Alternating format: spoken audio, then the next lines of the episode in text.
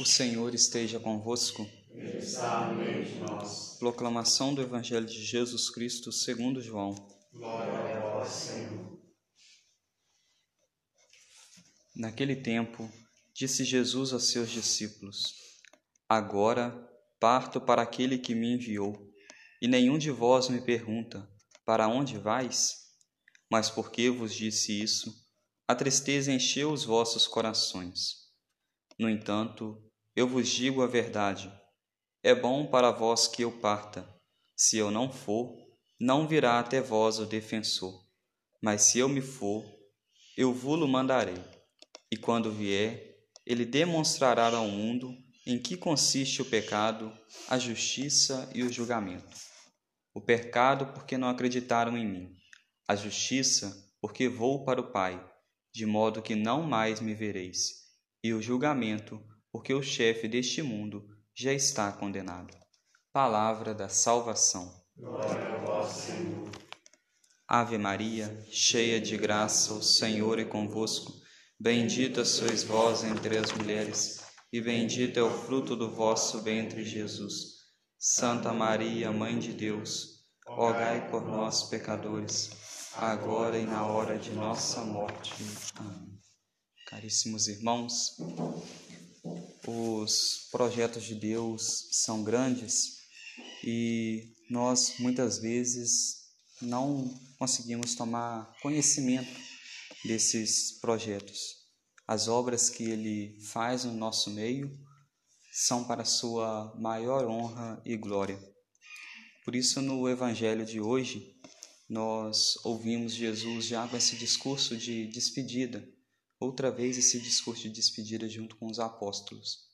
Agora, falando a respeito do Espírito Santo. Ele falando que ele vai para junto do Pai, mas quando ele for, ele vai enviar sobre os apóstolos o Espírito Santo. No primeiro momento, parece ser uma coisa ruim não se ter a pessoa do Cristo ali junto deles. Os apóstolos que tinham sempre Jesus presente com eles, caminhando com eles, conversando com eles, agora não terem mais a pessoa de Jesus ali.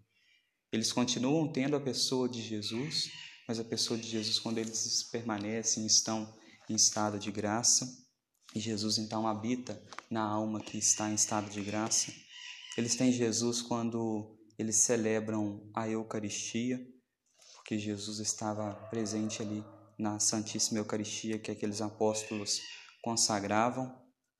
Mas Jesus vai e envia o Espírito Santo. Não deixa os apóstolos sozinhos, não deixa a sua igreja sozinha. E muitas das obras, muitas coisas que acontecem na nossa vida, por vezes coisas boas que às vezes perdemos, coisas boas que não acontecem ou deixam de acontecer, nós devemos olhar por esse viés. Nós devemos olhar para olhando, vendo que muitas das vezes os planos de Deus são tão grandes que nós não conhecemos. Se acontece na nossa vida uma perda de algo bom, nós olharmos para aquilo e vermos que provavelmente obras maiores talvez estão por acontecer, assim como aconteceu na vida daqueles apóstolos. Eles perdiam a pessoa do Cristo, mas era enviado para eles o Espírito Santo, que os acompanhou, acompanhou a igreja que nascia e continua acompanhando ainda hoje. E não que eles ficaram longe de Jesus, não é isso. Jesus estava também presente no meio deles, mas era uma presença diferente. Não era a presença física como era a presença que eles tinham de Jesus antes.